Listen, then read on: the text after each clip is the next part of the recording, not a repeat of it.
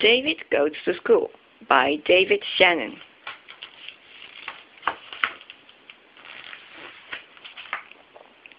David's teacher always said, No, David, no yelling, no pushing, no running in the halls. David, you're 30. Sit down, David. Don't you come in the class.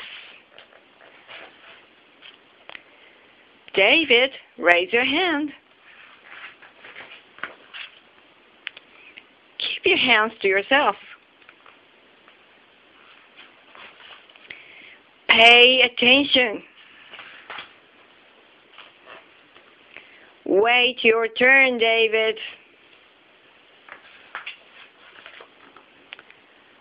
I don't care who started it.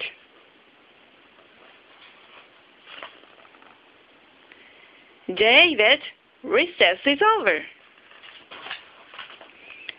Shh.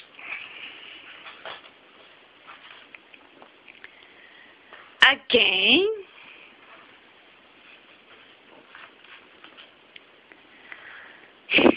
That's it, mister. You're staying after school. David, have you finished?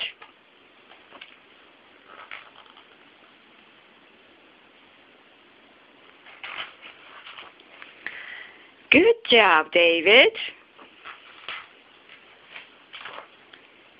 Yes, David. You can go home now. Bye. See you tomorrow.